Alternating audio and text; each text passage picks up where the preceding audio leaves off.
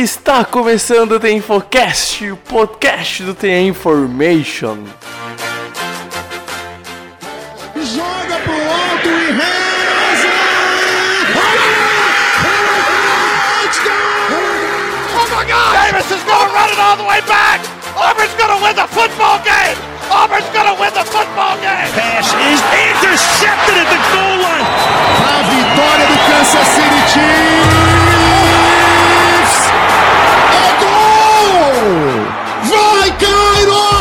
Fuck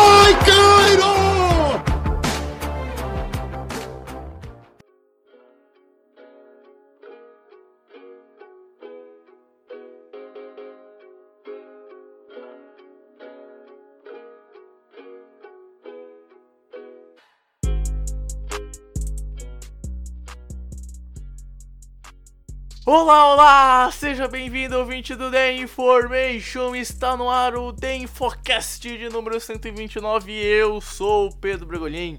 E sim, é domingo, é amanhã de domingo quando esse podcast está indo ao ar. E não, você não está num futuro distópico. É que a quarentena tá fazendo efeito. E aí eu mandei mensagem pro Rafa. O Rafa me respondeu, a gente trocou aqueles olhares de hum, vamos falar de draft no sábado à noite? E sim, senhor Rafa, nós estamos no sábado à noite gravando porque, cara, a gente não consegue ficar longe do draft nem na NFL, a verdade é essa, né? Tudo certo, velho? Exatamente, né? Tudo ótimo. É, bom dia, cara espectador, bom dia, Bregs. Ah, cara, feliz Páscoa pra todo mundo, né? Primeiramente. É, feliz É. Páscoa, feliz Páscoa. E, cara, esse draft. Não, não dá pra separar de falar do draft. Eu fico, eu fico falando é, em off, né, com, com o Bregs aqui. Toda vez que a gente termina de gravar ou fazendo algum evento, eu falo: caraca, vou fazer um jejumzinho de draft por, sei lá, um certo. dia. Aí, Nunca uma hora depois certo. eu tô lá. Postando coisa no Twitter. Ah, olha esse cara aqui, de 15 rodada. É tenso, cara, é tenso. Mas é, é, é uma classe que a gente tem, principalmente na parte ofensiva. É, Cara, total. Tanto que hoje o nosso episódio vai ser sobre o wide receivers. A gente vai ter que controlar muito bem o tempo, porque senão daria pra fazer um EP de duas horas tranquilo. Ah, é. tran- Eu acho que tá mais do que óbvio que é a melhor classe de jogadores chegando por draft. Pós o draft, a gente não vem do futuro pra saber, é verdade e tal. Mas eu acho que saindo da NCAA e indo pro draft, a gente nunca viu uma classe tão boa assim, né, Rafa? É, pois é, eu concordo. Inclusive, eu tava falando isso com um grupo de amigos e a gente deu, deu uma boa de discutida justamente por causa dessa questão de prospecto e jogador na NFL. Uhum. Tem, tem- uma certa diferença entre o cara que Muito, tá saindo muito. da, da, do, da NCAA, né, do college, e o cara que realmente vai implementar o jogo dele na NFL, porque é, temos classes aí históricas de, de, uma galera que fez, fez nome muito, muito tranquilamente na NFL e pode ser que Uhum. Sim, essa sim. classe seja uma decepção. Espero que não, porque eu tô muito hypado com ela, mas... E eu acho que o maior exemplo disso, eu nem vou citar classe, eu vou citar um nome. Ryan Leaf. Eu não sei se. É, não sei pra quem não conhece o Ryan Leaf, não se preocupa, não é pra conhecer mesmo, é só pra citar que. Em 98, quando tava pra acontecer o draft, a gente tinha dúvida quem vai ser pick 1, Peyton Manning ou Ryan Leaf. Muita gente falava que o Ryan Leaf era, poderia ser um melhor jogador, muito por conta que sim, ele foi muito bem na carreira universitária mas nunca conseguiu fazer nada no mundo da NFL. Então tem uma grande diferença mesmo entre tu sair da faculdade e ir pro profissional. A gente já destacou aqui em outros episódios o quão difícil é a, muda- a mudança do meio ah, universitário pro profissional. Então tem toda uma questão de psicológico, como é que o cara vai se sentir recebendo um salário gigantesco. É- é- são muitas coisas e às vezes uma cabeça meio fraca pode acabar indo pra um, um caminho errado. Então, a gente vai falar de prospectos. A gente não vai falar em nenhum momento que esses caras vão dar certo na NFL. A gente espera. E de verdade, espero que façam barulho em qualquer franquia que for. Mas a gente também tem que ficar sempre um pé atrás, pois falar de rookies nunca é falar 100% de certeza e demora um pouquinho. Tu nunca também pode afirmar com 100% de certeza, tirando alguns casos muito específicos que aquele jogador depois do primeiro ano dele na NFL vai dar certo ou não, enfim, coisas que é, são nuances do futebol americano. Mas enfim, a gente vai deixar essa parte pro podcast. Primeiro a gente vai pros recados. Então na volta aí o Rafa a gente vai falar do que é, é considerada a melhor classe de recebedores chegando pro draft. Bom, gente, rapidinho passando para falar que o nosso site é theinformation.com.br. Lá tem os nossos textos, análises, podcasts, previews, reviews e todo o conteúdo que a gente produz. Também lá tem um encaminhamento para as nossas redes sociais. A gente no Twitter é InformationNFL, Facebook, Instagram, The Information NFL e os demais links dos agregadores de podcasts também vão estar lá na aba do The Infocast. Lembrando também que a gente tem um plano de assinaturas no InfoClub onde você tem mais futebol americano, tem mais opinião, tem muito mais análise. Então, são três opções de assinatura, ver o que fica melhor para você, um ano, seis meses, ou apenas um mês, vale muito a pena, é muito barato, menos de 50 centavos por dia. Eu garanto que você vai gostar muito disso também a gente tem um apoio do site para financiar, dar aquele apoio, se tornar um patrão do site, para a gente continuar com os trabalhos nas redes sociais, levar informação até você, com as nossas artes, nosso trabalho no Instagram, vale muito a pena. E também vou deixar claro a menção que o Rafa tem com uma page de futebol americano lá no Twitter, o Trickplay Brasil, arroba Trickplay Brasil, vai estar também linkado no post deste podcast, assim como as demais redes sociais que a gente falou nesse recado. Então, gente, chega desse blá blá blá. Vamos, enfim, conversar um pouquinho sobre a classe do draft de 2020 na posição de wide receiver.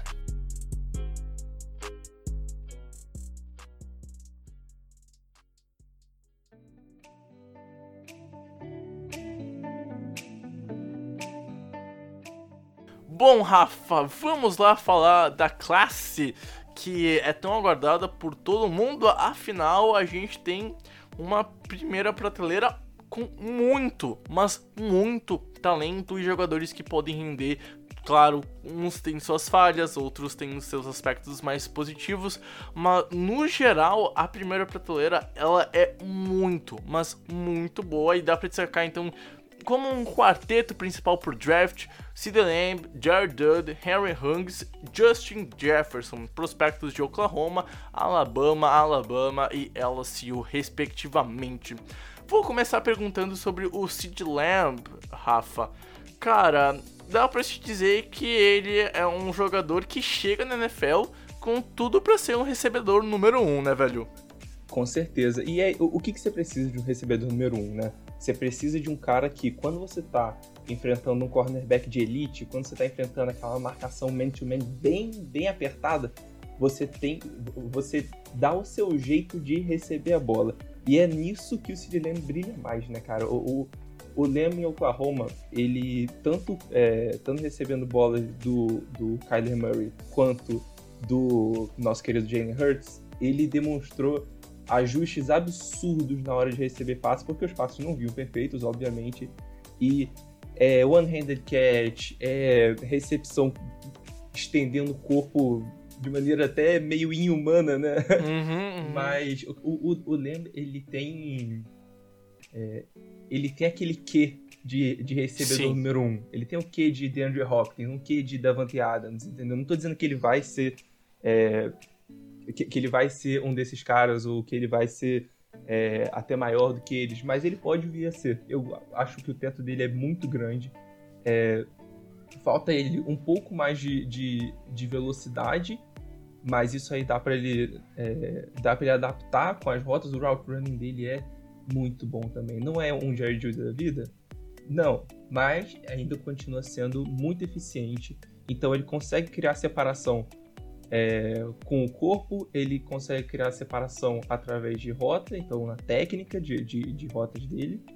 É, e, e, e, querendo ou não, se a bola for numa rota gol, né, uma rota que você corre em linha reta, que ele também não é aquela belezura toda, ele ainda assim consegue chegar ao ponto de estar de, de tá acompanhando com o cornerback ali, e aí ele Uhum. contra um cornerback que talvez não seja aquele cara de elite, eu, eu posso te garantir que ele vai sair melhor ne- nesse, nesse matchup.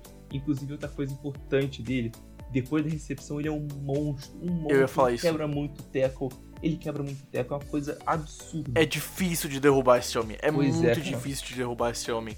E, e se não, e se tem esse ponto tão positivo pós-catch, né? Eu acho que o que mais me impressiona dele é, é a habilidade de quadril que ele tem. Da questão de mudar de direção e, e manter a velocidade que ele tem. A gente, o Rafa comentou bem que ele não tem a melhor, a maior velocidade dessa classe mas não quer dizer que ele não seja veloz, longe disso. E ele tem muito bem esse trabalho de pés, esse trabalho de, de quadril, movimentação de direção. É um cara que, na minha opinião, para rota curta, para rota média, causa bastante impacto. Por saber bem correr a- as rotas, é um cara que pode entrar muito bem tanto para cats fora dos números, na minha opinião, quanto para dentro dos números. Ele tem uma, uma árvore de rotas que é, na minha opinião, uma das mais profundas de- dessa classe, desses recebedores. Ah, eu acho que o maior proble- problema dele é a velocidade, não é a aceleração, tá? Não confundam aceleração com velocidade. Aceleração e velocidade são coisas diferentes no mundo da NFL, assim como é isso em outros esportes. E muita gente fala que velocidade é, o, é uma das coisas mais importantes para o recebedor, mas e eu acho, por exemplo, aceleração muito mais importante que velocidade. E eu gosto da aceleração que o, o Lamb tem. Ah, também não acho que seja não seja o, o- o jogador que consiga chegar numa velocidade mais alta em um período de tempo tão curto nessa classe. Mas não acho que ele fica muito atrás de quem está na frente dele. E é um cara também que tem bons trabalhos com as mãos. Ele não dropa as bolas, ele não costuma dropar, obviamente de vez em quando vai acontecer. Mas o ponto é que ele tem mãos seguras, na minha opinião. Ele é um cara que, se a bola vir contestada, ele consegue ganhar no alto, ele consegue ganhar na força. Ele é um cara que vai fazer um catch e ele vai brigar pelaquela jardinha mais que precisa pra conseguir o first down naquela terceira pra nove, sabe? Que vem um passe no meio, numa hot slant, ele precisa ganhar duas jardas à força ele é esse tipo de recebedor que vai se encaixar muito bem num determinado espaço que ele precisa atacar. Se a bola chegar lá, ele tem total condição de pegar a bola e mesmo contestado, agarrar, segurar e ganhar uma jardas a mais por causa do seu físico.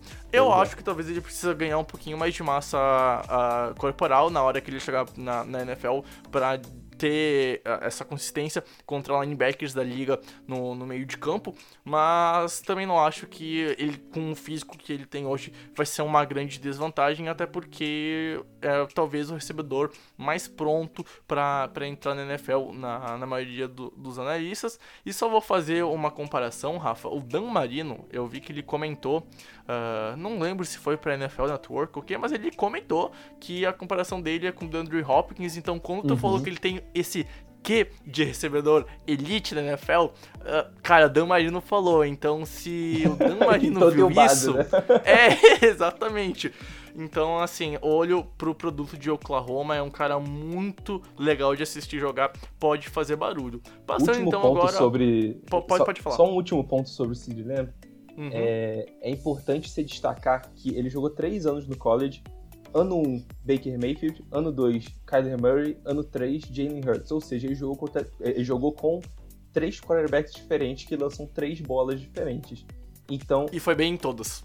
Pois é, ele foi bem em todas. Então você pega essa comparação e você coloca, cara, eu posso. é, não importa qual seja o meu quarterback, que eu posso colocar ele aqui, que eu sei que, tipo, ele não é. é, ele não é produto do que o quarterback tava. é, do que o quarterback tava produzindo. Ele ajuda Exato. o quarterback a produzir mais. Exato, Entendeu? exato. Que Exato. inclusive é um, é um dos meus problemas com o próximo prospecto, que é o, o, o Jared Judy. Já faço o E gancho Os próximos de- dois, né? É, já pode fazer o gancho e falar sobre o, o Jared Judd. Eu ia fazer o gancho agora de falar da dupla de Alabama, mas já que tu citou é. o Judd, vai lá, cara. O podcast é teu. Então, cara, Judy é o route runner da classe. Você não vai ver ninguém correndo rota melhor do que o Judy na classe. Isso é muito importante, né? Então, muito, muito, muito importante. Cara, você vê que ele cria uma separação absurda, absurda. Ele é muito. é, Como é que eu posso dizer? Ele é muito ágil. Uhum. Então ele acaba é, fazendo os movimentos de, de, de fake, tipo, ah, eu vou fingir que eu vou pra direita, mas na verdade eu vou pra esquerda e mata o cornerback totalmente, cara. Quem faz muito, inclusive, isso é o Stephon Diggs. Que ele ganha muito, muito, muito com o route running, inclusive é, é, é, é mais ou menos a comparação que, que, que, eu, que eu gosto de fazer do Judy com, Dig, com o Diggs. Eu acho que são dois, dois caras bem parecidos. E eu acho que a produção do Judy pode ser bem parecida com a do Diggs. Eu só tenho problemas é, com relação ao Judy por, por algumas questões tal. Eu não gosto também, é, assim como o Lembra, eu não gosto muito da, da- da velocidade dele, apesar dele ser bem ágil e tal. É, eu não gosto muito da velocidade. O jeito que ele sai nas rotas é muito bom, mas é, eu acho que em jogadas mais longas eu acho que ele tem um, um- um certo problema. Ah, e outra coisa, cara, isso vai servir pro Judy e pro Ruggs. Em Alabama, o Ruggs já tá em Alabama, né? Já- Você Uhum. já, você já tem um, um nível de produção esperado é, a ser maior. Você tem no, no- no seu, no seu elenco de wide receivers Judy, Ruggs e mais dois caras que muito provavelmente vão sair na primeira rodada ano que vem, que é o Devonta Smith e o Jalen Waddle. Mais Damian Harris de running back, mais Tua Tagovailoa na maioria dos jogos. Então você tinha um ambiente ali que facilitava muito você, você pegava um matchup é, simples, você ficava contra um cara, não via nu- nunca safety pra ajudar na marcação, porque tinha outros caras pra ficar de, de olho. Uhum. Então, o Jury é um cara que ele teve é, menos. Como eu posso dizer? Ele foi menos procurado do que o Lamb em campo, entendeu? Ele teve menos destaque é, no, no caso de atenção defensiva, né? Ele teve menos isso do que o Lamb teve, porque o Lamb ele era o recebedor número um, era o go-to guy. Apesar do, do, do, do Judy também ser go-to guy de Alabama, ele tinha mais três caras que podiam muito bem servir com essa função Sim. entendeu? Então, isso pode ser um certo problema. Você quer falar do Ruggs? É, Eu queria destacar um pouquinho sobre o. O. O, o George Judge ainda, só pra fazer um parênteses. Porque eu entendo, Rafa, que quando eu vou, vou falar do, do que esses caras de Alabama fizeram, eu tenho que destacar que eles estavam num, num sistema que cada um tinha sua função e era muito bem específico.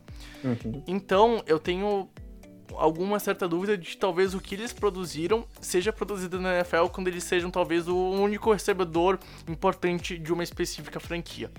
E, e, assim, eu vejo qualidades em todos, eu vejo qualidades em. no- no- principalmente na, na dupla Hugs e Judge. Sobre o Judge, eu gosto bastante dele. Eu gosto muito do que ele faz com as bolas nas mãos. Eu gosto muito do pós-catch dele. É, é, concordo contigo quando tu fala que ele é um cara ágil, quando é um cara que tem um primeiro passo muito bom. Sobre o, o Hugs, eu curto muito o que, o que ele faz também. Eu acho que ele tem um, um- corre muito bem rotas, é um cara que eu confiaria talvez para bolas contestáveis. Eu gosto da versatilidade que ele pode trazer para algum esquema. Eu acho que ele pode ser um cara que quando chegar na NFL pode causar impacto de verdade, talvez não como principal recebedor de uma franquia logo de cara, mas se ele evoluir seu jogo, se ele entrar num esquema bem encaixado, com um QB que seja bom, que seja um bom passador, talvez ele possa dar bastante certo na, na NFL. Eu vejo muito talento no, no, no, no Hugs. Tanto, as, quanto, tanto quanto eu vejo no, no recebedor de Alabama, seu companheiro, Jerry Judd. Eu não vou mentir, eu prefiro o Ruggs, tá? Vou deixar, vou é, deixar pois bem é, claro. eu, eu lembro daquele mock draft lá. Isso, eu prefiro. A galera eu prefiro caiu o cima Tanto que assim.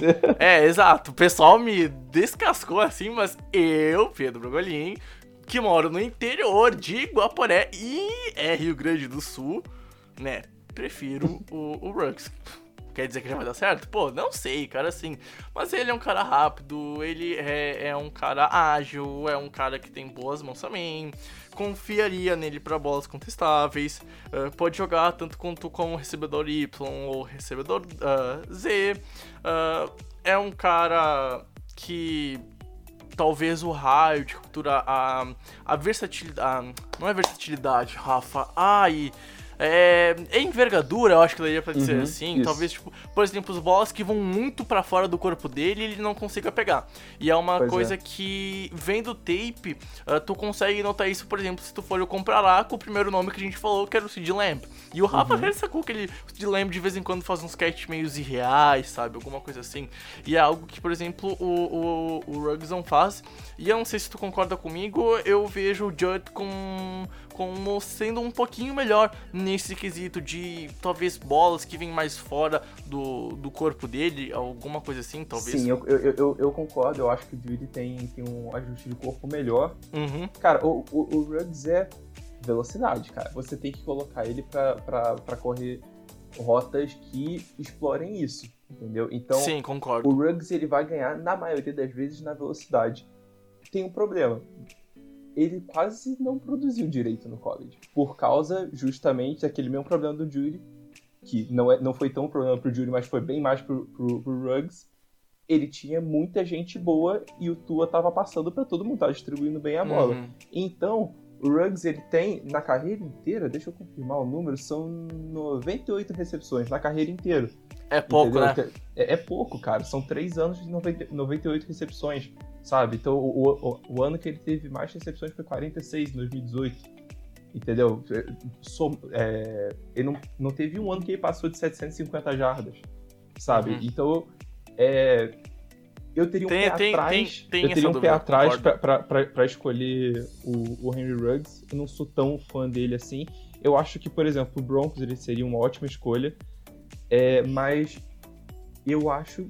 Na verdade, eu acho que a maioria concorda comigo. Ele não vai ser um wide receiver 1. E eu acho que dessa classe, a gente tem vários talentos que podem emergir como wide receiver 1. A gente tem, pra mim, Lamb e Judy são dois talentos que já vão chegar para ser wide receiver 1 Uhum. dos seus respectivos times. E a partir de lá de baixo, do, tre- do, do- do terceiro pro resto, a gente vai ter uma galera que pode acabar virando wide receiver 1. Pode, mas vai ter que construir seu caminho. Alguns têm mais estilo de wide receiver 1, a gente vai falar do Denzel Mims depois. É, mas outros não, outros têm o estilo mais de um cara que vai ficar no slot, o cara que vai ser wide receiver 2. Que precisa que- ser. Que, que corre rotas que nem tu falou, por exemplo, do exemplo do, do Ruggs, que corre ratas mais longas, que seja um cara mais Uhum. pra profundidade do campo, e, ou que sejam jogadores mais ágeis pra fazer aquela rota curta de dar dois, três passos, cortar pra dentro ou pra fora, num- numa posição de estar jogando como slant, e precisar de um catch de. 3 jardas pra first down. Então, eu, eu concordo, eu acho que hoje o Lamb e o Judd são os únicos caras que chegam pra ser recebedores número 1 um na, na NFL. Pra mim, o Ruggs, ele não pode fazer essa função. E assim, eu acho que hoje em dia tem esquemas, por exemplo, que. Vamos pegar o exemplo dos Patriots, que de fato nunca teve, assim, no- nos últimos tempos, recebedor, tipo assim, o número 1 um que joga só do lado de campo, de fora. Porque se tu for parar pra pensar, o Elderman é o, é o grande recebedor dos Patriots nos últimos 5, 6 anos, seria o recebedor número 1 um do depth chart, mas é um cara muito mais pra jogar pra slot, essas coisas, Uhum. enfim. Então, tipo, eu acho que talvez o, o, o Ruggs algum dia possa ser o principal jogador de um, de um grupo de wide receivers, mas não fazer de fato a função de wide receiver número 1, um, de wide receiver número 1, um, que sabe correr todas as rotas bem e que executa muito e que executa muito bem por causa do tipo que ele é, de ser um cara mais Exatamente. rápido, de ser um cara que, Inclusive, que corre rotas mais fundas. pode terminar. pode não, terminar que eu não, eu, é, é só isso, terminava na parte de rotas mais profundas, mais fundas, Rafa. Beleza. É, é porque o meu gancho é justamente pro próximo recebedor dessa classe, que é outro cara que é forjado pra ser um wide receiver 2, que é o nosso Cara, eu ia Justin- fazer o Justin mesmo Jefferson. Ah, então... Ah, então Pô, ah, isso daqui é Entrosamento, intimidade, né? cara. Tá louco. pois é. Cara, eu, nem, eu É. nem vou te atrapalhar. Vai lá, pode ir, velho.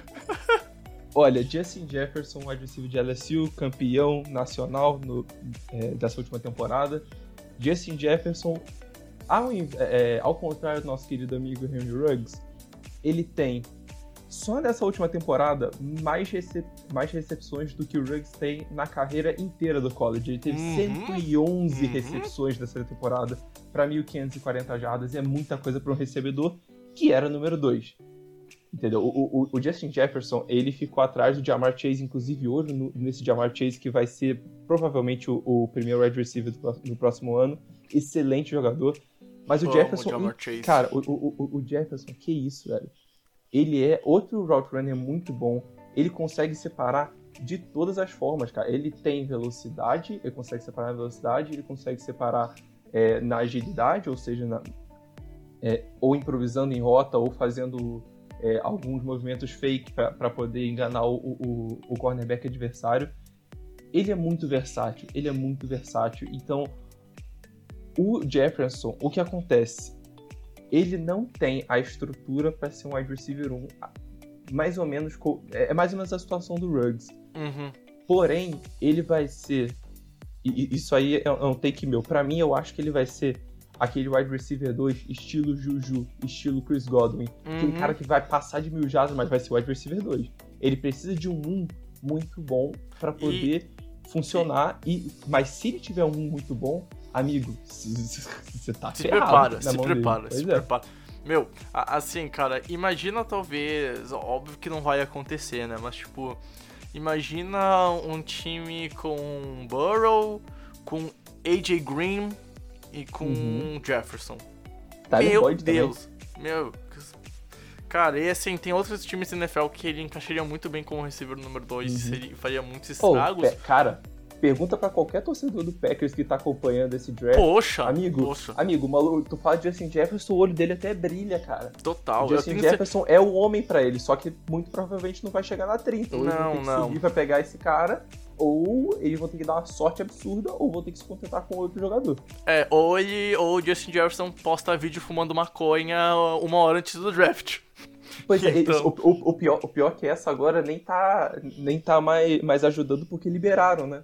É, pô, verdade, pois é. verdade. É. Então, então... Ele, vai, vai, ter que matar alguém, sei lá. É. Vai ter que fazer alguma coisa assim pra pro, pro, pros Packers. Então, é, se eu fosse Green Bay e gostasse muito dele, que no caso eu gostaria, eu, eu, eu ia subir tal, pra, talvez pra 20, se ele tivesse disponível para poder tentar arrematar nosso querido amigão.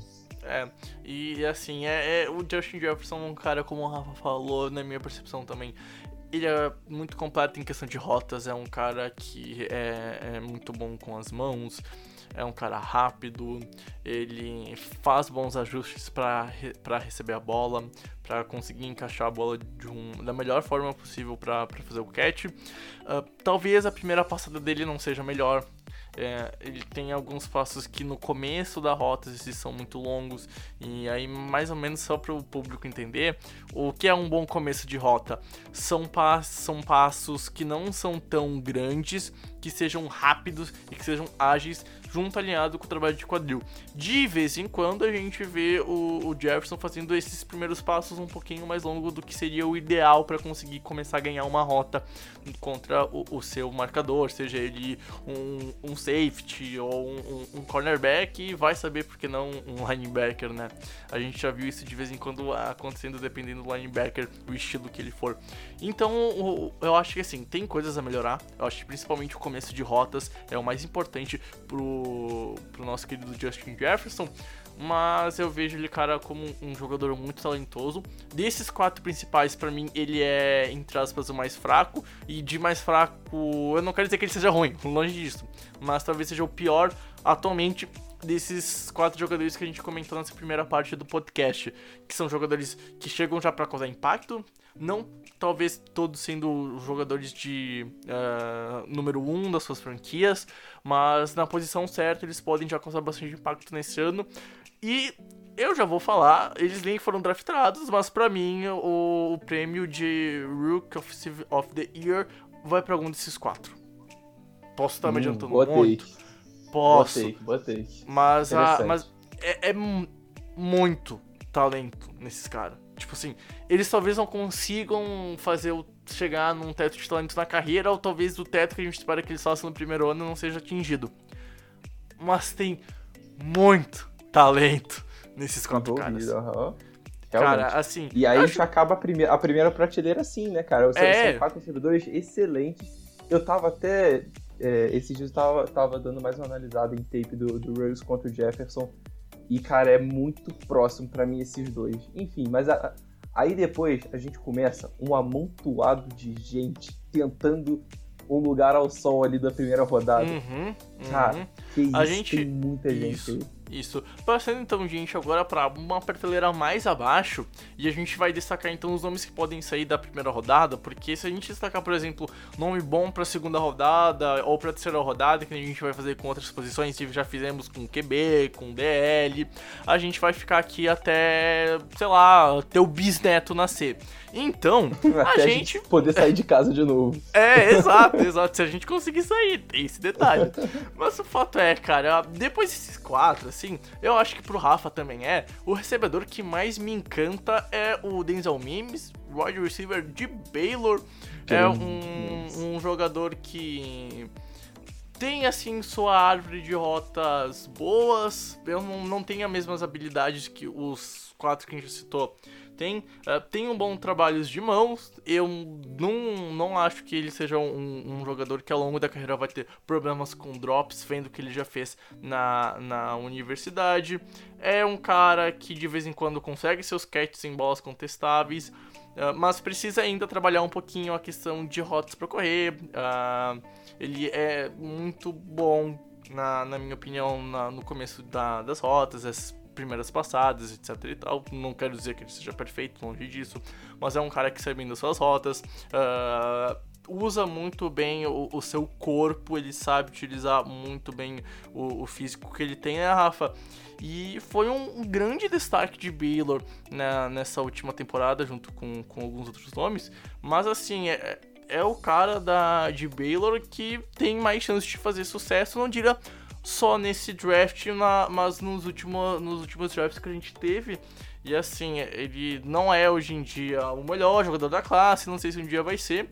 Mas também eu vejo muito talento envolvido no recebedor de número 15, que não sei se vai manter a jersey dele de 15 na NFL, mas na NCAA ele vestia lá a jersey de, de número 15, velho.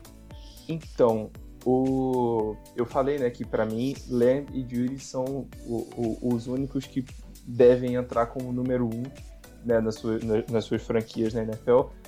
Mas talvez a gente tenha um terceiro nome a, a- a essa, a esse é, seleto grupo.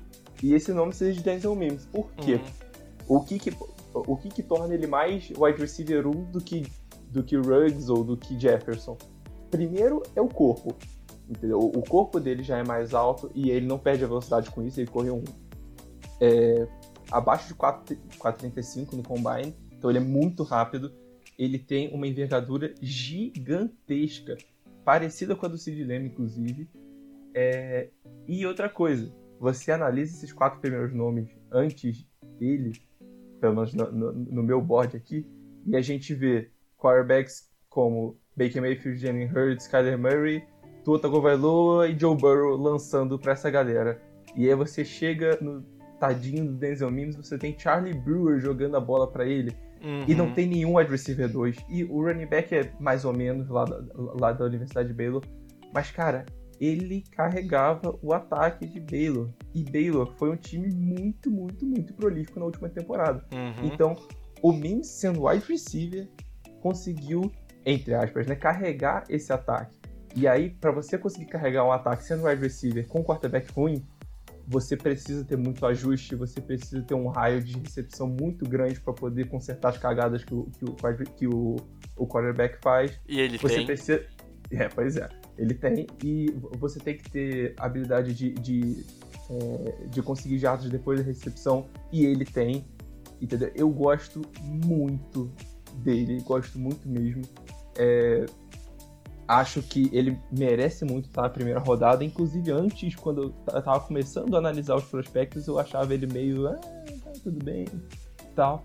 Talvez ele tenha algum problema com, com cornerbacks mais grudentos, né? Como Uhum. o, o, o- Gilmore, como o Tredavious White, essa galera aí. Se, se ele cair na. se ele cair na, na AFC East, ele tá ferrado. Ah, mas o Mims contra um, um cornerback mais tranquilinho, um um cornerback que dá mais é, espaço pra ele, aí ele vai ele vai punir, ele vai punir bem. Cara, e, e não só isso que tu falou, né? Ele também tem outras qualidades. Ele não é o mais ágil da, da classe, mas não significa que ele não tenha cortes rápidos, que ele não consiga ajustar muito bem ah, de um o quadril quando ele muda de direção. Longe disso, ele consegue fazer isso, de fazer isso de forma efetiva e eficaz. Ele não é tão ágil quanto um Justin Jefferson da vida, mas também não significa que ele não saiba fazer isso bem. Então é, é um outro ponto positivo pro, pro jogo que, que ele executa. E claro, velho, eu acho que quando o Rafa fala que ele carregou o ataque, eu não vou repetir a mesma coisa que o Rafa falou. Eu só vou falar um, um pequeno parênteses, que não é todo mundo que faz isso. E não é porque tu tá jogando contra defesas piores, essas coisas, que tu tem que fazer esse expoente. Porque teu QB também é pior, teu tua OL é também pior, então o jogo do QB pode ser ainda mais piorado. E ele foi muito bem. Então, ele teve talento para carregar o ataque. Então, ele tem talento para dar certo na, na NFL. Vai dar? Não sei. A gente comentou isso no começo do episódio. Fala de rookie fazer um, um, um olhar para ver o que ele vai fazer no futuro é impossível. Não tem como. E quem faz isso, desculpa, mas tá errado. Seja ele algum cara foda que tu veja lá nos Estados Unidos ou um um Zé Ninguém aqui do Brasil, como a gente é aqui do site, um Zé Ninguém que vem aqui fala de futebol americano. Mas o. Por enquanto. Por enquanto, espere só. Eu, eu e o Rafa, a gente, já tem a, a gente já tem a promessa escrita que em 2030 a gente vai fazer o Super Bowl. Eu vou narrar, o Rafa vai comentar. Aguarde.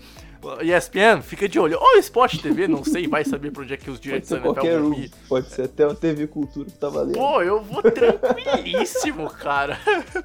E assim. TV Cultura contrata nós. Pô, tamo. ó, eu acho que a TV Cultura tem que passar futebol americano, porque futebol americano é cultura. É cultura, exatamente. Já tem até o slogan. TV Cultura, a gente deu na mão. A gente deu na mão tudo que tu precisa fazer para vender NFL na, na sua programação. Cara, meu, nossa senhora, velho. Eu devia estar tá fazendo publicidade, não jornalismo. Enfim, só pra fechar o, o assunto do prospecto de Baylor, Denzel Mims é um cara que tem tudo para ser um recebedor número 1. Um. Não sei se vai ser logo no primeiro ano, mas eu consigo ver, talvez, se ele se desenvolver como a gente espera, que daqui a um tempo ele possa fazer muito bem essa, esse papel, porque ele já fez muito bem isso na universidade. Ele tem talento para isso. Mas cara, se ele também cair, por exemplo, num esquema que já tem um wide receiver um muito bem feito, porra, pode dar, pode dar muito orgulho e fazer uma boa dupla, talvez, por exemplo. Não vai acontecer, por exemplo, com os Bills, mas ele poderia dar muito certo com o Stephon Diggs e ele de um uhum. outro lado do campo. Talvez ele jogando em Cincinnati, talvez ele jogando em Green Bay. E aí, tem grandes chances de esse cara aqui fazer dupla com o Devante Adams na NFL. E aí eu pois já vou é, dizer, eu acho vai... ele muito parecido com o Devante Adams. Exa isso que e, e assim... até, até, até, me preocupa um pouco. Para mim, o melhor fit do Denzel Mims é nosso querido Minnesota Vikings, cara. Uhum, ele e o time, uhum. pra mim, ia ser perfeito. Ia ser lindo, um ia ser match. lindo. Eu, eu, vou falar aqui, eu acho que ia pro, pros Vikings ia ser melhor o Mims do que o Diggs. Por quê? Porque o Diggs fora de campo não dá, gente, desculpa. Eu não vou nem entrar no assunto para não dar um podcast de 3 horas, porque o plano era 40 minutos, Rafa. Eu vou ver aqui quando sai de podcast Nossa, na amigo. gravação. Já tá em 36, então agora é pra fazer uma hora. E eu não quero fazer uma hora e meia para ficar meia hora destacando que o Diggs foi fora de campo. Porque se for para xingar o Diggs, ah, eu xingo, cara, desculpa. Eu, tenho, eu sou muito, eu sou muito chato com nome que fica no banco. Não que fica no banco. Que fica no vestiário causando. Desculpa, eu sou muito chato. Não à toa torço pros Patriots, né? Aprendi com o Belichick essas merdas de ficar reclamando de, de jogador que faz coisa dentro de campo, né? Enfim. Mas eu. Mas, é. mas assim, eu vou Inclu falar. Inclusive, o, o Mims você tem certeza que ele não vai fazer isso, porque o, o, o, o Diggs ele ficava reclamando do quarterback dele. Cara, o Mims ficou três anos jogando com o Charlie Pô, Brewer. Exato, cara, exato. Pode ter certeza exato. que ele não vai ficar reclamando do Kirk Cousins, cara. Ele e o nosso próximo amigo é, de Colorado, outro que carregou o ataque, é o nosso querido Lavisca Chenot. Isso cara. aí, então. O, o grande Lavisca Chenot, nosso recebedor de Colorado, uh, usava a camisa 2 lá, na, lá em, em Colorado University. Cara, é um jogador assim que. Ele carregou o ataque, não vamos mentir. Eu, eu acho que ele não tem tanto potencial de se tornar um recebedor número um como o Baylor, mas também não digo que talvez um dia não possa se tornar, porque eu também vejo talento. Hoje em dia eu acho que ele possa ser na NFL e até pro futuro, não só nesses primeiros anos, pode ser melhor rendendo como um, um, um recebedor número 2. Mas é um cara que eu não sei se tu concorda comigo, Rafa, que tem talento de primeira rodada, assim, pra, pra sair no draft desse ano, né? Pois é, o talento dele é finalzinho de primeira, comecinho de segunda. Pra mim, esse é o range dele. Uhum. É, é, pra mim, o, o, o alcance dele deve, ele deve sair assim, tipo, entre a 25 e a 40, por aí. Ah, o que acontece com o Xenon? O Xenon é diferente de qualquer um de- é, dos outros cinco wide receivers que a gente falou e de qualquer outro qualquer outro mil wide receivers que a gente vai falar. Por quê? Ele é um estilo um pouco mais parrudo, é, o cara que vai pro contato, é, ele Ele não tem de medo de se sujar. É Pois isso. é. Só que aí isso. Ele sendo mais forte, ele é mais lento. Ele não tem tanta agilidade nas rotas, apesar de, de ter uma agilidade bem acima da média pro peso, pro, pro peso dele, pro corpo dele, né? Pro, é, pra estrutura física dele. Então, o Xenon, ele tem tudo pra ser interessante na NFL, mas eu acho que ele depende de um certo é, esquema de jogo pra ele. Por quê? Isso é mais ou menos, é mais ou menos a história do Debo Samuel draft passado. O Debo Samuel foi pro, pro San Francisco 49ers e aí beleza. A galera não levou muita fé e tal, e aí colocou o Debo Samuel pra, pra fazer reverse. O tempo inteiro o Debo Samuel fazendo reverse. E cara, que saco. Eu, como torcedor de Seattle, sei como, o, o quão bom foi esse reverse pra eles, cara, porque a gente sofreu muito com isso. Com o Xenon é, é basicamente isso, mas não com a questão do reverse. Por quê? Tem vezes que você pega, dá a bola pro Xenon e, e- e- como se fosse um running back mesmo e deixa ele correr. Entendeu? Uhum. Ele vai ganhar umas 5 jardinhas pra você na força. E então esse cara, ele pode ser. Ele tem a versatilidade muito interessante que, num certo esquema, num esquema de. é, de Doug Peterson nos Eagles, talvez, é, num esquema um pouco mais moderno de futebol americano, que, que, a que o pessoal usa mais.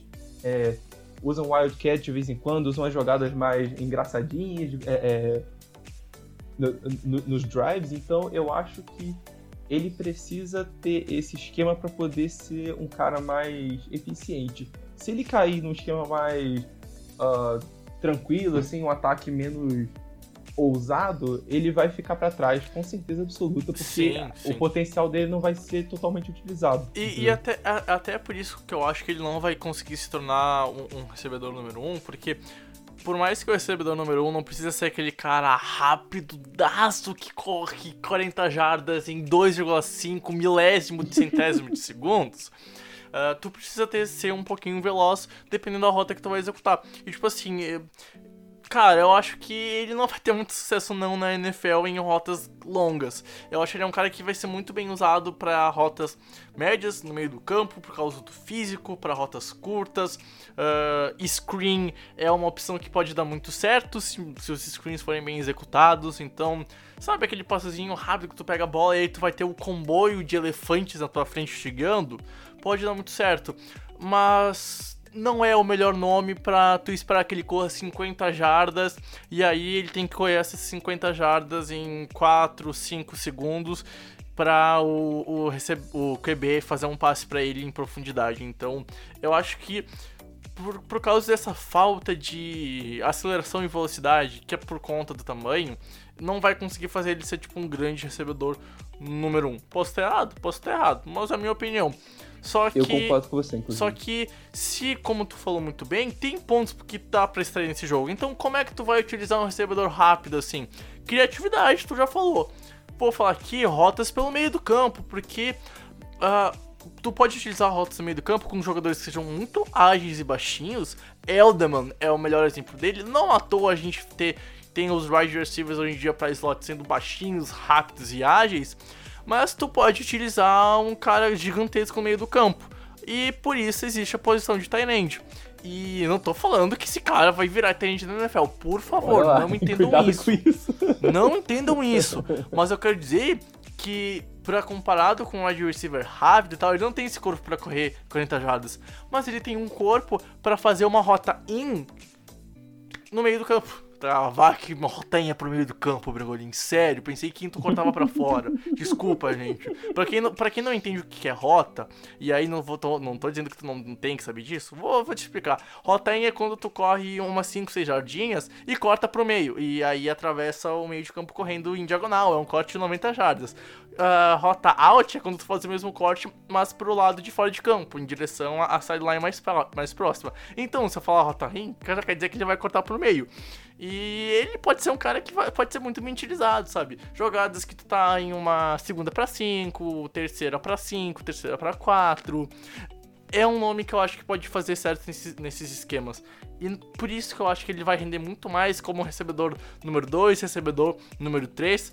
Não acho que ele vai ser um cara para carregar o esquema e o depth chart de wide receivers na NFL mas não tô dizendo que ele não tenha talento para fazer estrago na liga. Então, é, é um nome que também pode aparecer muito bem em red zone, porque hoje em dia a gente vê na NFL que recebedores muito físicos, muito grandes, tem bastante sucesso na red zone. Afinal, tu tem uma, uma distância de campo para percorrer muito menor, tu não consegue fazer um passe muito maior, afinal tu não tem um, um espaço de 50 jardas para lançar, tu vai ter um espaço de 20, de 10. Então, pode ser um nome que na NFL faça muito barulho também na, na red zone, cara. Olho, uhum. olho no Lavisca pra, pra isso. E aí, se tu perguntar, ah, mas ele fazia isso na, na, lá na universidade, lá em Colorado? Ele fazia tudo em Colorado, cara. Então, uhum. uh, a questão é isso. E eu já vou passar a bola pra ti, uh, Rafa. Afinal, a gente vai falar então do nosso último nome que a gente vai destacar mais a fundo, antes de fazer um, um ataque no huddle aqui na NFL. Aliás, se tu nunca se tu não conhece o, o, programa No Huddle, programa novo do da Information, 5 minutinhos tratando um assunto nos feeds de podcast do, do, dos nossos perfis por aí, em Spotify, Deezer, etc, etc e tal. SoundCloud também. SoundCloud pode baixar o podcast e o No Huddle.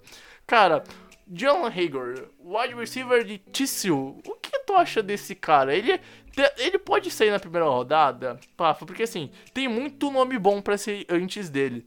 Tu acha uhum. que ele tem capacidade e ele tem valor de primeira rodada ou tu já vê ele mais como um cara de segunda? Como é que tu enxerga o, o prospecto de TCU, velho? Ó, eu vou te fazer duas perguntas e você vai definir isso para mim. Tá, tá, pode ser.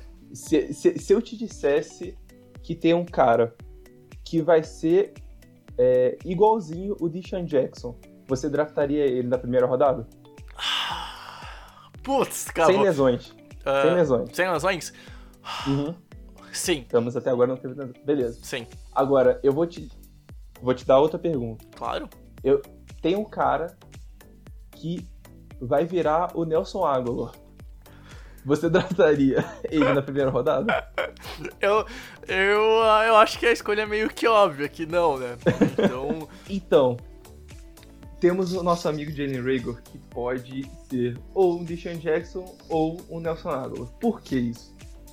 Rapidez ele tem, e os dois também têm, né? Uhum. O, tanto o Jackson quanto o Aguilar. É, um bom route running ele tem também, e aí o Deshaun Jackson tem mais. É, enquanto o, o Nelson Aguilar só consegue receber bola em profundidade.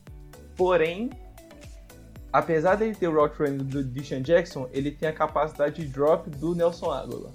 Então, o que, que ele vai conseguir resolver? Ele vai conseguir resolver o problema de drop dele ou ele vai ficar lá dropando direto toda a temporada? Se não me engano, ele teve nove drops nessa, nessa última temporada, que é muita coisa. Uhum. Muita coisa, ainda mais para um ataque de TCU que não tinha Se... tanto poderio ofensivo assim. Se tu então, parar eu pra... acho... É, só fazer um parênteses, só para lembrar que na, na universidade não são 16, 16 jogos, são 13. Então, nove pois drops é. em 13 jogos é um número alto, sim. É bem alto. Então, é... de, depois eu até tenho que checar essa informação pra ver se tá certo, mas acho que são nove, sim. Enfim.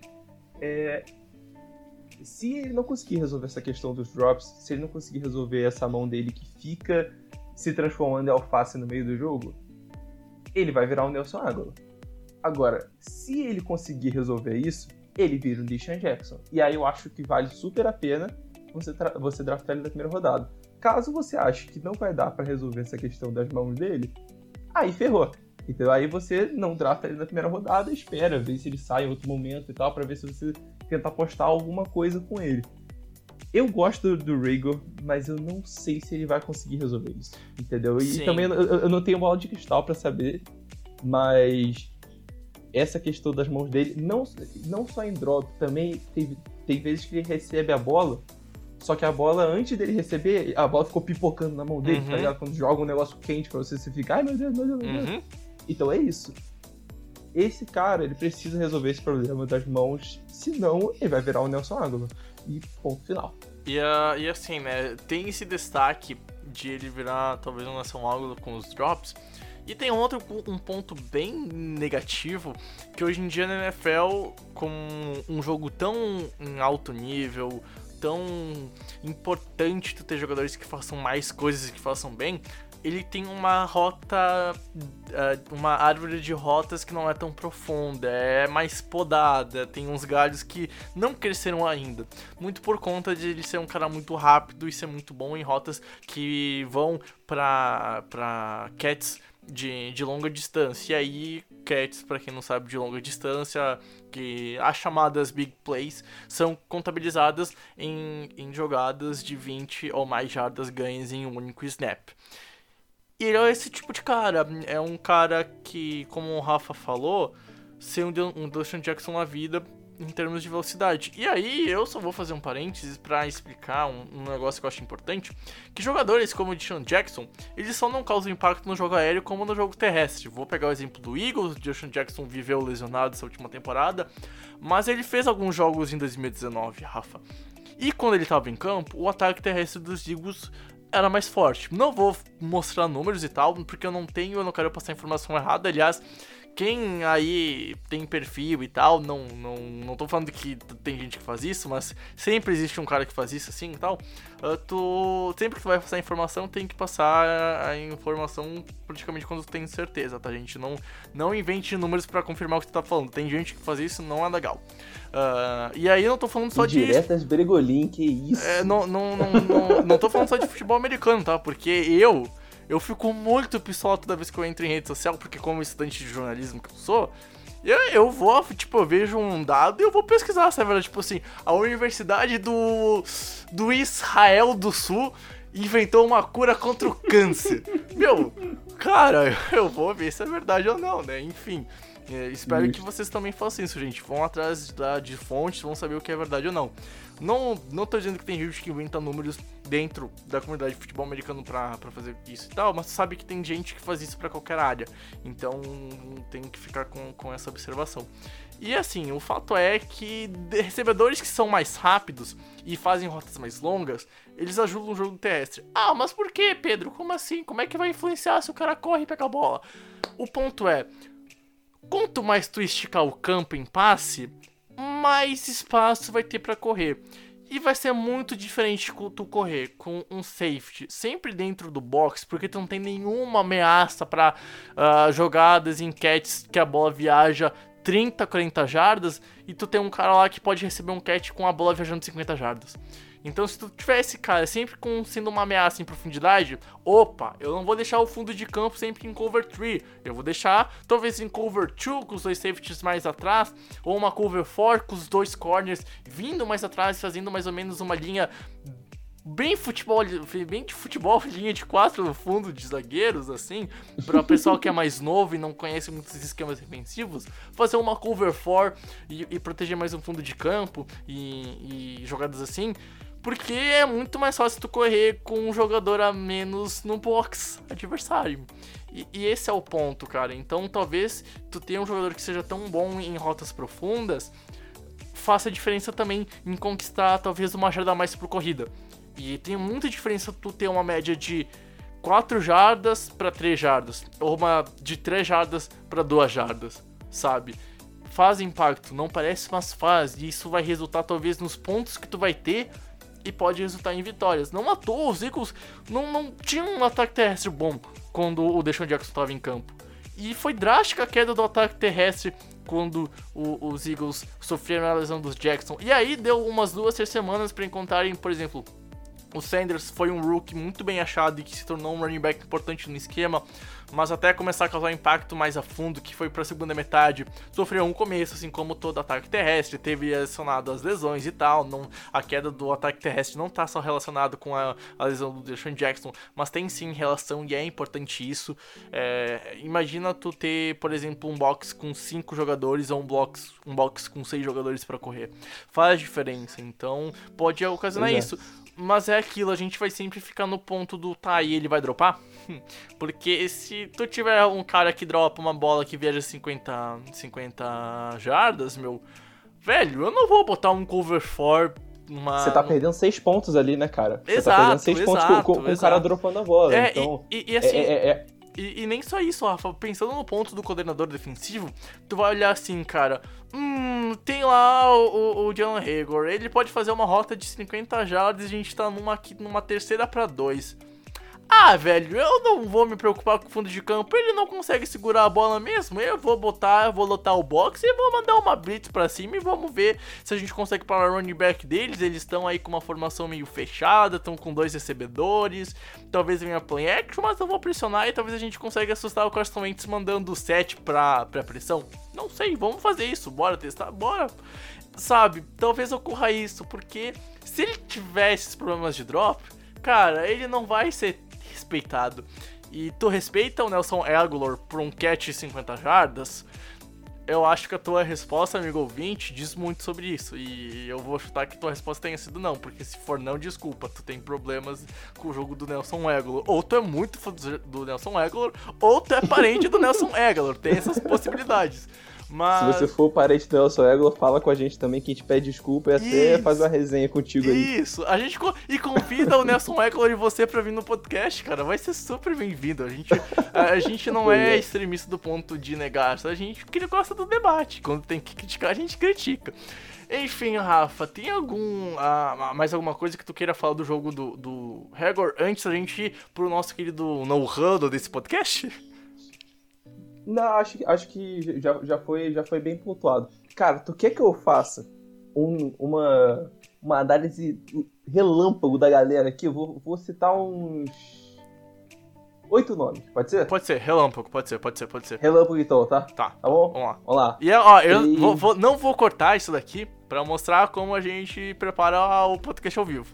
Não quer dizer que a gente não estude, mas é legal total, deixar essa interatividade total. que a gente tá fazendo agora, amigo ouvinte. Enfim, É isso. ah, eu vou cronometrar o tempo, Rafa. Se por acaso eu ver que tá demorando um pouquinho, eu só vou dar um toque. A gente tá com quase 55, 56 minutos de programa.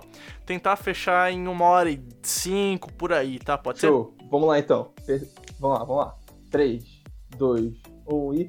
Donovan Peoples Jones de Michigan, excelente wide receiver, eu gosto muito dele. Ele é um dos meus draft crushes, né? Que a galera que, que é o cara que tá muito atrás no, nos boards da, do- da maioria dos analistas, mas que eu tenho muito mais na frente. É, acho que ele foi injustiçado porque ele recebia passes de um ameba, que é o Shea Patterson. É, tem um route running muito bom, tem uma velocidade bem legal também. É, contested catch dele é- é- é excelente bom wide receiver 2 pro nível de NFL. Próximo, T. Higgins, wide receiver de Clemson. Segundo wide, rec- é, wide receiver 2 do, do nosso querido Trevor Lawrence, atrás do, do Justin Ross. Ou seja, ele enfrentou cornerbacks 2 de college a vida quase inteira dele. Só, é, é, nos últimos dois anos ele enfrentou cornerback 2. Então tem que dar uma olhada nisso, porque ele enfrentava a competição bem baixa.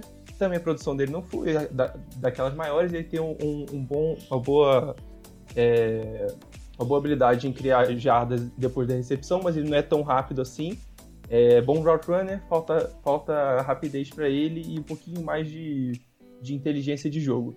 É, Brandon Ayuk de Arizona State também foi outro que foi wide receiver 2 até o último ano da, da- de college dele, porque o wide receiver 1 era no Kill Harry, que agora tá no Patriots. É, Brandon Ayuk teve uma temporada bem legal, ele só é um pouco cru. Então vai, vai ter que ser bem trabalhado pelo, pela, pela galera do time que draftar ele, mas ele tem tudo para ser um jogador muito, muito, muito prolífico. Talvez até, se ele evoluir bem, um wide receiver 1 no, no, é, no nível de NFL. Tyler Johnson de Minnesota, gosto muito desse cara. Não tem o, o, é, não tem um corpo muito bom para ser um wide receiver 1, mas eu, eu acho uma boa comparação com o próprio Justin Jefferson. Apesar de ele não ter sido wide receiver 2 em Minnesota, é, ele tem uma produção muito, muito boa com o Tanner Morgan, que é um bom quarterback, mas também não é aquele, aquela coisa absurda. É, então, o Tyler Johnson tem um bom é, é, boas mãos, é confiável no, no route running, é, uma boa inteligência de jogo e ele é muito ele é muito esforçado também. Tem muitos reportes dele dizendo que o cara era o primeiro a chegar, o último a sair nos treinos de, de, de Minnesota. O cara era muito, muito, muito bom. Número 12, Justin. É, desculpa, Van Jefferson, de, de Flórida. Uh, nosso querido corte rápido do Tramontina, um dos melhores route runners da, da, da, classe. Talvez só não seja melhor route runner do que o, o, o Jerry Judy. Muito bom, cortes absurdos. Uh, jogou, jogou em Flórida que tinha Kyle Trask e Philip Franks de quarterback, então era um, é decente, né? A galera que tava lançando a bola para ele. É, falta um pouco de velocidade, talvez para ele, um pouco de, de contested catch, né? Que é a questão de, de receber bolas enquanto tem alguém pendurado no seu pescoço. Mas de resto, ele é um jogador interessante, pode funcionar bem nos lotes de algum time da NFL.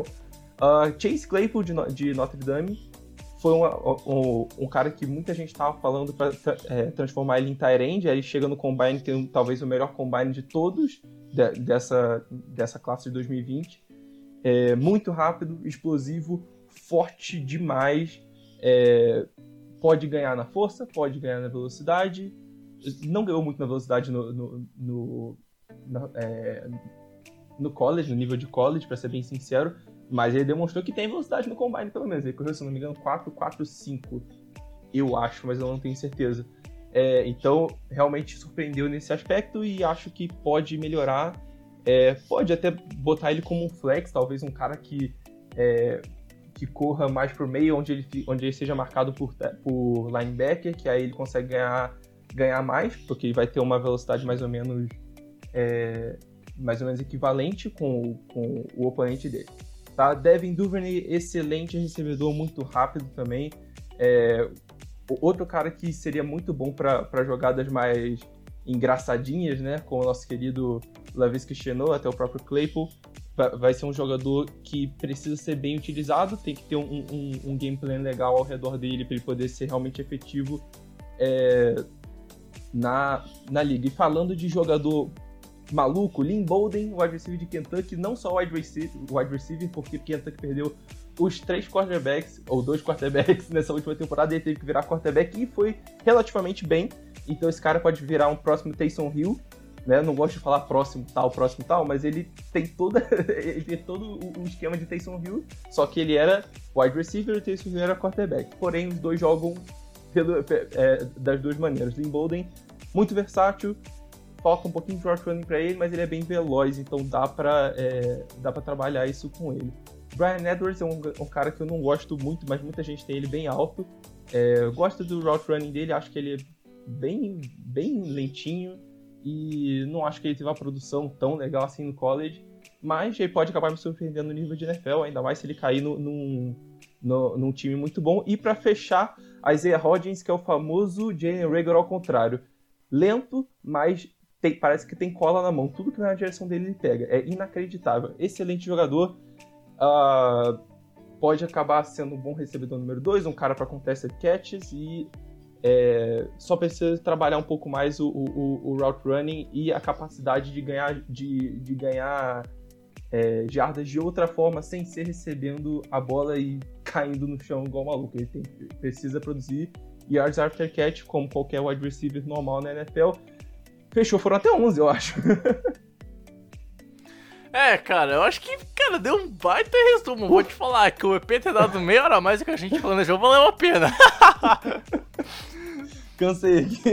Bom, Rafa, eu vou te pedir, tem mais algum último nome que tu queira citar, aquele bem especial que tu não falou até agora, ou a gente pode ir pro encerramento? Uh, eu, eu gosto muito do, do Desmond Petman, de, de Washington State, mas ele tá mais baixinho aqui no meu board eu, o recebedor número um do Anthony Gordon, né, o cara que teve, é, o segundo cara que teve mais jardas na, na, NFL. Gosto do jogo dele, precisa ser trabalhado, provavelmente vai sair, sei lá, sexta, sétima rodada. Mas eu acho ele bem interessante. Depois você dá uma olhada no jogo dele contra UCLA. Cara, que bizarro. Foi o jogaço dele do Anthony Gordon. Foi um jogaço em geral. Enfim, é isso.